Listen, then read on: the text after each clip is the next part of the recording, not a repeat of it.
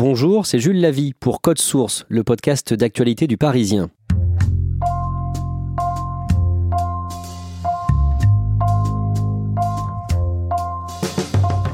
Dans les années 80, en France, tout le monde connaissait son visage et son nom.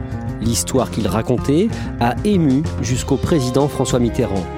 À l'époque, Luc Tangor était considéré par l'opinion publique comme la victime d'une erreur judiciaire, condamné, à tort croyait-on, pour une série de viols commis à Marseille. Depuis, l'homme a été reconnu coupable en 1992 du viol de deux étudiantes américaines et d'agression sexuelle sur mineurs la semaine dernière. Il clame toujours son innocence. C'est effectivement un éternel retour à la case prison pour cet homme dont le nom défrait la chronique judiciaire depuis 35 ans, Luc Tangor. Lors de son premier procès en 1983, il avait hurlé à l'erreur judiciaire. Une fois de plus, il clame son innocence et il parle de complot. Selon ses parents, il n'aurait pas quitté leur maison marseillaise le soir du viol des Américaines. Il dit que c'est une erreur, euh, que la désignation dont il est l'objet repose sur une erreur. Avec nous, Louise Colcombé, journaliste au service police-justice du Parisien. Louise Colcombé, quand est-ce que vous entendez parler pour la première fois de Luc Tangor? Luc Tangor, je le découvre euh, grâce à Faites d'entrée l'accusé en 2008. Et je reste à l'époque frappée par cet homme qui, euh, je pense, à ma connaissance, est le seul à être euh, venu se défendre lui-même dans l'émission qui lui était consacrée. Il est certes à visage masqué, mais il vient vous expliquer par A plus B comment, selon lui, il est impossible qu'il ait commis les faits et comment euh, on a essayé de le coincer par un montage policier. C'est rarissime et surtout, je l'avais trouvé effectivement très convaincant. Je m'en souvenais des années après, je me rappelais plus le nom de cette personne et en fait, en 2014, quand il a commis à nouveau ces faits, Luc Tangor, tout m'est revenu. Je me suis dit, ah, mais c'était lui. Et depuis, j'attendais ce fameux procès. Luc Tangor comparé devant le tribunal de Nîmes le 12 septembre dernier. Pour quel fait? Pour des agressions sexuelles sur trois jeunes filles qui étaient mineures à l'époque qui avait entre 8 et 15 ans. À quoi est-ce qu'il ressemble aujourd'hui? Alors Luc Tangor aujourd'hui, c'est un homme de 60 ans, euh, cheveux grisonnants, une petite bedaine, euh, un bouc, euh, les cheveux un peu blanchis. À quelle peine est-ce qu'il est condamné? Il est condamné à 3 ans et demi de prison avec mandat de dépôt à l'audience, ce qui signifie un départ immédiat en détention. Pendant des années, Luc Tangor a été euh, synonyme d'erreur judiciaire. On va raconter cette histoire incroyable. Revenons en arrière. Il y a eu effectivement plusieurs affaires Tangor. La première se déroule en avril 1981 à Marseille. Il y a une série de viols, d'agressions sexuelles qui est commise depuis plusieurs mois dans les 8e et 9e arrondissements de la cité phocéenne.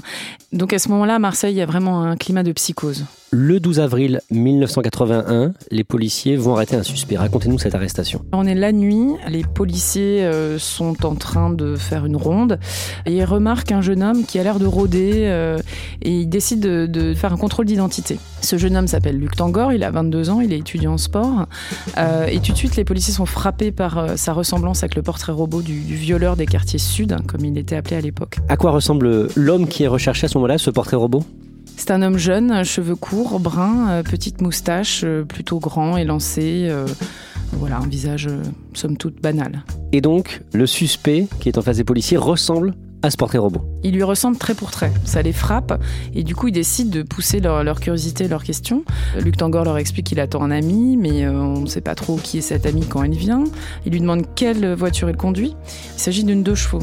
Et ça c'est important parce que la deux chevaux c'est le véhicule qu'ont cru reconnaître plusieurs victimes au son du moteur d'une deux chevaux qui démarrait. Une fois qu'il les a eu violés ou agressés, il est parti et plusieurs décrivent distinctement euh, ce bruit-là. Alors effectivement, les policiers euh, continuent leurs leur questions et là ils ouvrent la voiture et ils trouvent dedans, enroulé dans du papier journal, un couteau. Donc là évidemment, ils décident d'emmener euh, Luc Tangor au commissariat pour lui poser plus de questions. Alors il est reconnu euh, formellement par plusieurs victimes et ensuite il y a un déplacement à son domicile qui est effectué et là on retrouve un pistolet factice chez lui et il y a un autre détail qui va peser très lourd contre lui au procès, c'est que sur ce pistolet on retrouve de la terre. Or l'une des victimes a décrit qu'elle avait été amenée dans un chemin en terre et qu'il avait posé l'arme au sol. Donc pour les enquêteurs par la suite ça fera pas de mystère que c'est bien l'arme qui a été posée au sol puisqu'on va retrouver la même terre que dans ce chemin. Luc Tangor est en détention provisoire, il clame son innocence et le 13 mai 1982, il entame une grève de la faim. Plusieurs personnalités vont réagir à son appel Alors au départ, le comité de soutien qui se monte, c'est surtout euh, sa famille. Alors euh, son frère, sa sœur, ses parents sont des soutiens indéfectibles de, Luc Tangor. Ça va se poursuivre bien au-delà de cette première affaire. Et ils vont drainer autour d'eux tout un tas de personnalités. Mais avant cela, les amis, les amis étudiants de la fac de Luc Tangor qui euh, expliquent que tel jour, il ne pouvait pas être en train d'agresser une femme parce qu'il était à une fête étudiante. Il a une petite amie, il est bien sous tout rapport. On ne peut pas imaginer à cette époque-là qu'il s'agisse de ce violeur multirécidiviste, euh, ce prédateur qui guette les femmes dans la rue la nuit. Il y a aussi Gisèle Tichanet, cette chercheuse au CNRS qui est amie de la famille, qui prend part à ce comité de soutien qui est très fort et qui crie en fait à, à l'innocence de Luc Tangor en disant qu'il est victime d'une ressemblance, puisqu'au départ, c'est le portrait robot qui fait qu'il est interpellé. Pour le comité de défense Tangor, l'histoire est bien différente. Le comité suit l'avis du père de Luc, parti en guerre contre la justice. Si je me bats, et je me bats avec force, ce qui s'est passé pour Luc, demain, ça peut se passer pour n'importe qui. Parce que n'oubliez pas, Luc a été arrêté que par un simple contrôle d'identité.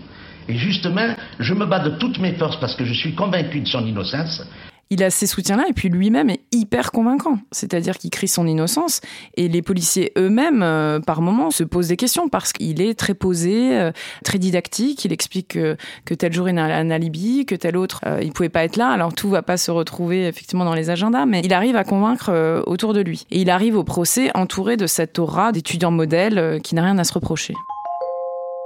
Son procès débute le 19 mai 1983 devant la cour d'assises d'Aix-en-Provence et Luc Tangor maintient qu'il est innocent. Il fait plus que maintenir, hein. il crie son innocence, il en est persuadé, il est même persuadé qu'il va être acquitté, son comité de soutien est là, la salle est remplie. Il est lui-même très convaincant, tout le monde en convient, mais ça ne va pas suffire et à la fin il est quand même condamné pour quatre viols, une tentative et six attentats à la pudeur commis avec armes. Il est condamné à 15 ans de prison le 24 mai 1983 comment réagit son comité de soutien? Son comité de soutien euh, ne faiblit pas, bien au contraire. Et Gisèle Tichanet, cette proche de la famille euh, chercheuse au CNRS, va publier une contre-enquête qui s'appelle Luc Tangor coupable à tout prix, un livre euh, qu'elle fait éditer. Et ce comité de soutien arrive à drainer avec lui l'opinion publique. Il y a beaucoup de monde qui le rejoint, il prend de l'ampleur? Oui, énormément, parce que à ce moment-là, euh, des intellectuels s'en mêlent, et pas, pas des moindres. Françoise Sagan, Marguerite Duras, des hommes politiques de tous bords, hein, Jean-Claude Gaudin, le maire de Marseille. Tout un tas de gens signent une lettre ouverte pour le soutenir et euh, la presse embraye aussi parce qu'il y a vraiment des doutes sur sa culpabilité. Le 28 décembre 1983, l'historien Pierre Vidal-Naquet publie une tribune dans Le Monde dans laquelle il dénonce une erreur judiciaire. Oui, là, c'est vraiment le point d'orgue euh, du soutien. Euh, ça fait la une de, des médias. Euh, on se déchire à propos de l'affaire Tangor. Hein. C'est presque comparé à l'affaire Dreyfus par moment. Donc, c'est très présent dans les médias. Il devient un peu une icône. Les gens qui ont vécu cette époque-là s'en souviennent bien. Il y a un peu les pour et les contre. Et en tout cas, ça fait énormément parler. Et tout ça va arriver jusqu'aux oreilles du, du, président de la République de l'époque. Luc Tangor est-il innocent? Condamné à 15 ans de réclusion criminelle pour des viols qu'il a toujours nié, Luc Tangor a épuisé aujourd'hui tous les recours devant l'autorité judiciaire.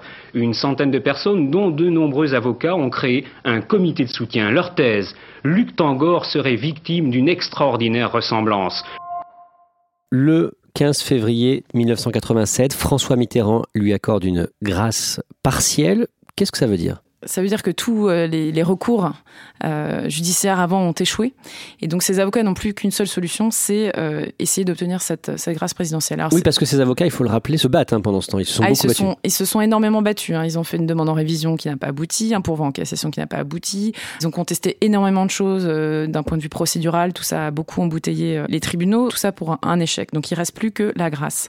François Mitterrand, sensible à l'opinion publique, à tous ces historiens, euh, notamment de gauche qu'il fréquentait, finit par accorder une grâce présidentielle, mais partielle. C'est-à-dire qu'il euh, a une remise de peine de 4 ans et un peu moins d'un an plus tard, il sort en libération conditionnelle avec une foule de journalistes qui l'attendent à la sortie de la prison. Donc il purge moins de 7 ans de prison. Vous dites il sort hein, devant les caméras. Il sort devant les caméras et d'ailleurs il improvise d'une conférence de presse. On lui pose même pas de questions qu'il est déjà expliqué qu'il va laver son honneur, qu'il n'est pas question d'en rester là et qu'il va prouver son innocence par tous les moyens possibles. À ce moment-là, Luc Tangor, il symbolise l'erreur judiciaire? Oui, à ce moment-là, énormément de gens sont convaincus euh, qu'il est innocent. Beaucoup de gens diront plus tard, euh, mais il nous a bien eu. Parce que, pour tout le monde, il incarne ce visage, il est hyper convaincant. Et en plus, bah, il a obtenu une grâce présidentielle. C'est pas tout le monde qui obtient ça. Et à ce moment-là, comment réagissent les victimes? Pour les victimes du dossier, c'est très difficile. Euh, Maître Collard, qui, Gilbert Collard, qui défendait euh, l'une des victimes principales, m'explique qu'ils ont vécu ça comme une, une, véritable humiliation. Ça voulait dire, euh, même si la grâce, techniquement, n'efface pas la condamnation, pour elle, symboliquement, c'est la gifle. C'est-à-dire que bah, c'est une menteuse et que personne, finalement, ne, ne les a crues. Luc Tangor part s'installer à Lyon, où il ouvre un bureau de tabac. Et huit mois après sa sortie de prison, en octobre 1988, il est arrêté pour le viol de deux étudiantes américaines commis à Nîmes. Alors ça, c'est la deuxième affaire Tangor. Là, c'est un peu le coup de tonnerre, puisqu'il avait repris une vie normale en apparence, et euh, d'un seul coup, euh, les policiers viennent l'interpeller. Ils ont des billes, comme on dit euh, dans le jargon. Ils viennent pas avec rien. Ça fait cinq mois qu'ils enquêtent. Alors qu'est-ce qu'ils ont sur cette enquête? Les enquêteurs, ils ont d'abord le témoignage extrêmement précis des deux victimes. Ces deux jeunes filles, elles racontent qu'elles sont prises en stop par un jeune homme qui les emmène sur l'autoroute et puis finalement prend un chemin de traverse pour finalement les emmener dans un bois. Et là, il les viole tour à tour dans des conditions assez atroces. Il les ramène, il se montre même assez gentil avec elles et il les dépose en leur laissant de l'argent et il s'en va. Immédiatement, elles appellent la police avec une borne le long de l'autoroute, ces bornes téléphoniques qu'on trouve le long des autoroutes. Et euh, elles désignent le bois, donc le lieu où ça s'est passé, et elles euh, décrivent avec euh, une précision importante la voiture, une 4L vert pomme, dans laquelle elles ont été violées, avec des détails troublants. Par exemple, la jauge d'essence qui est en panne, le bouton poussoir à droite qui est cassé, telle, telle rayure à tel endroit. Tout ça est hyper précis. Et ça va peser très lourd. Et alors, le coup de grâce, c'est elles ont toutes les deux vu à l'arrière de la voiture des piles d'un livre, toujours le même, où elle voit le mot coupable et la photo de quelqu'un en dessous. Et donc, les policiers, une fois qu'ils ont ça, coupable, une photo, qu'est-ce qu'ils font? Ils vont voir des libraires parce qu'ils sont persuadés qu'ils tiennent une piste. Qui peut avoir autant de livres d'un même exemplaire dans le coffre de sa voiture Et au fait, au bout de deux mois, il y a un libraire qui les met sur la piste de Luc Tangor. Et en fait, il s'agit du livre Coupable à tout prix de Gisèle Tichanet. Et là, se disent tiens, tiens, Tangor, ça nous dit quelque chose. C'est le livre qui les met sur la piste de, Tangor. C'est un peu l'ironie de l'histoire, parce que c'était le livre qui était censé le disculper pour la première affaire et qui va le faire plonger pour la seconde, en fait. Et ils font pas que ça. Ils vont aussi planquer, en fait, près du bureau de tabac de Luc Tangor. Qu'est-ce qu'il a comme véhicule? Une 4L vert pomme. Ils regardent avec précision, ils prennent des photos tout coïncide. Hein. La jauge est cassée, le bouton poussoir, euh, les rayures euh, à droite, à gauche. Et finalement, il l'interpelle. Chez lui, on va retrouver 94 euh, exemplaires du livre Coupable à tout prix, ainsi que les vêtements qu'elles avaient décrits avec ce fameux pull jaune qu'il portait le jour des faits. Donc il y a tout un tas d'éléments très précis qui mènent à Luc Tangor. En plus, elles le reconnaissent formellement comme étant euh, leur agresseur.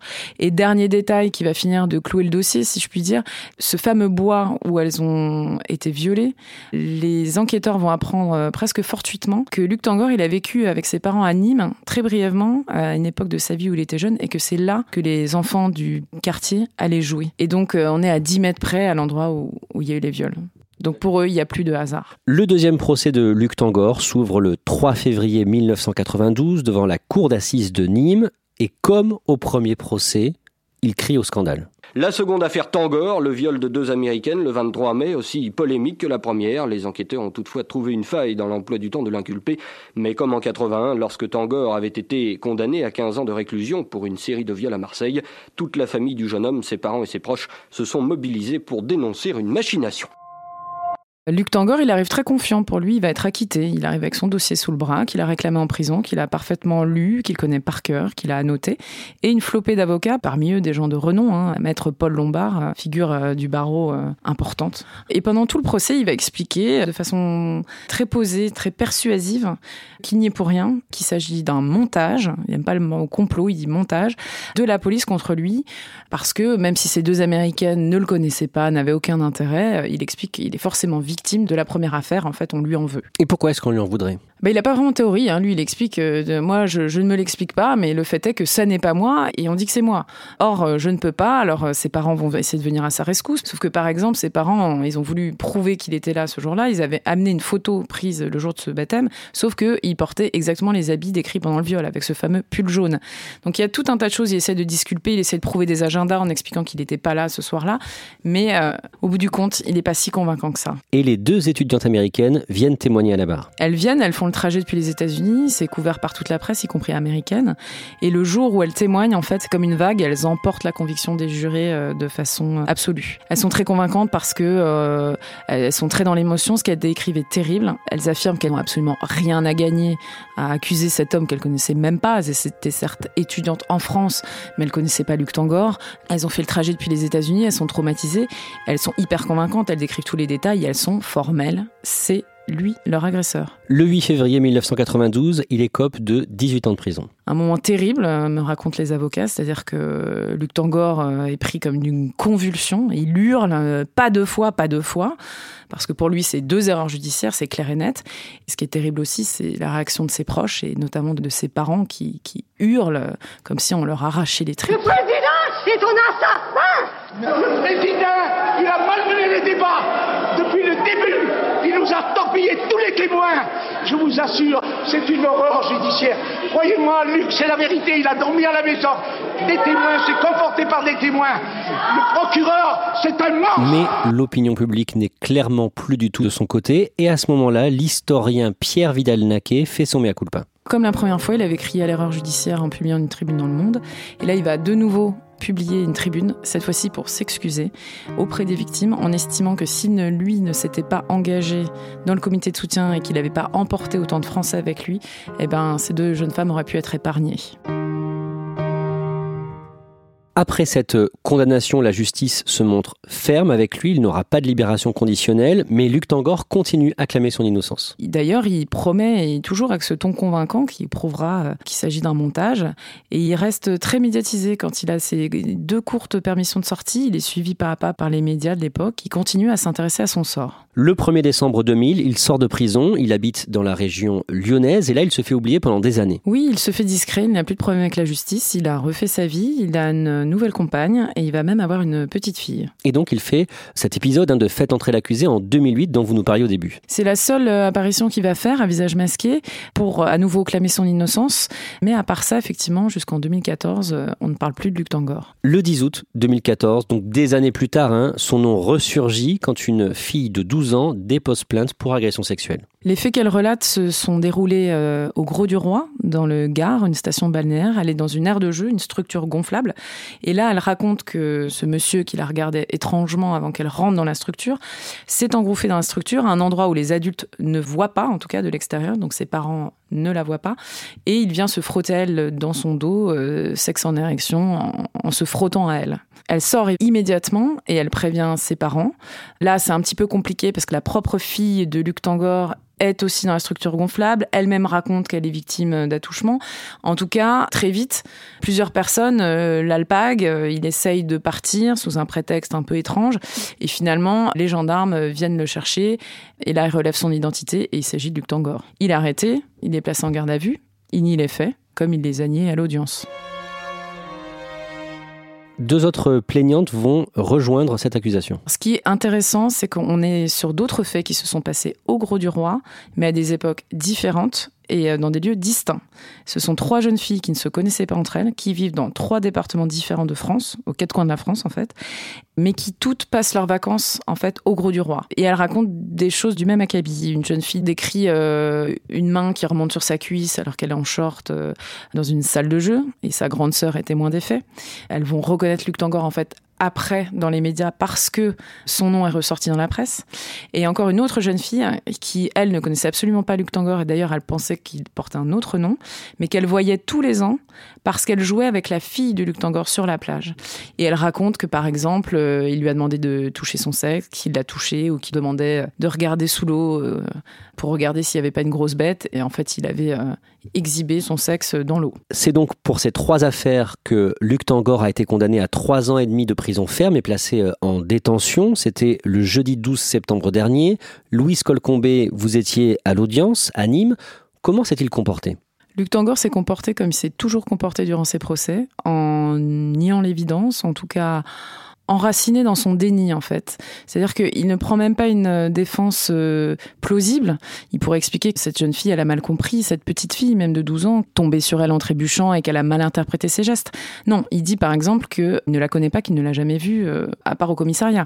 Ou alors, il va vous dire que cette autre fillette qui jouait avec la sienne sur la plage tous les ans, qui donne des détails sur sa vie qu'elle ne peut pas inventer, lui, il dit je ne l'ai jamais vue non plus. C'est-à-dire qu'il il laisse aucune prise. C'est vraiment le déni absolu et il est enferré dedans. Qu'est-ce qu'il dit à la barre? Quelle est sa version des faits? Alors lui, il dit que c'est erreur sur la personne de bout en bout et que en réalité, euh, lui, on lui en veut ou en tout cas, on l'accuse parce que c'est Luc Tangor. Sinon, euh, il n'aurait pas de problème. C'est son passé qui fait qu'aujourd'hui, il en est persuadé, on le désigne. Il ne dit pas que ces jeunes filles, elles n'ont pas été victimes de quelqu'un, mais c'est pas lui. Comme euh, dans sa première affaire, il est victime d'une ressemblance. Mais comme c'est Luc Tangor et qu'il est persuadé que tout le monde se souvient de son passé, alors qu'en réalité, de nos jours, plus personne ne sait plus trop qui est Luc Tangor, forcément, on lui en veut. Il est enchaîné dans son déni, euh, il parle beaucoup de lui, il revient sur ses anciennes affaires, il vous redit que quand même, il n'a pas eu une grâce présidentielle pour rien, et qu'il n'y a jamais eu rien contre lui, et que finalement, il faudrait le plaindre. Et Luc Tangor n'en a pas terminé avec la justice. Il est mis en examen dans le cadre d'une autre affaire depuis 2017. De quelle affaire s'agit-il? Il s'agit d'une affaire de corruption de mineurs qui se serait passée donc à côté de Lyon, à Saint-Martin en Haut, dans le Rhône. Il est soupçonné d'avoir essayé d'attirer une jeune fille dans un parc en la prenant par l'épaule, sauf qu'un adulte est intervenu. Donc on était aux prémices éventuellement d'une autre plus grosse affaire. Qu'est-ce qu'il dit de cette affaire? Il en a déjà parlé?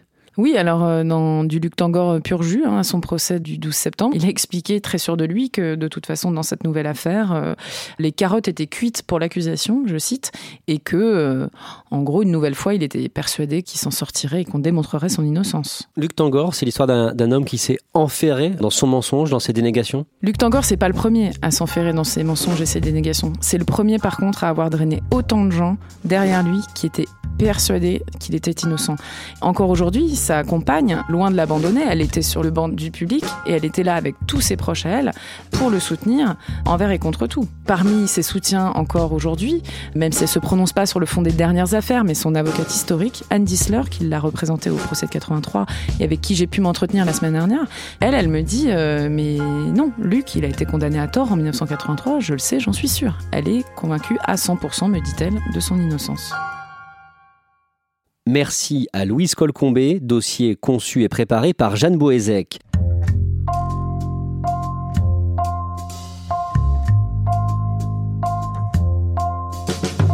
Code Source est le podcast d'actualité du Parisien. Production Clara Garnier-Amouroux. Montage Alexandre Ferreira. Réalisation Benoît Gillon. Si vous aimez Code Source, n'oubliez pas de vous abonner sur votre application de podcast. Nous sommes aussi disponibles sur Spotify et Deezer. Et vous pouvez dialoguer avec nous par Twitter ou à l'adresse codesource at leparisien.fr.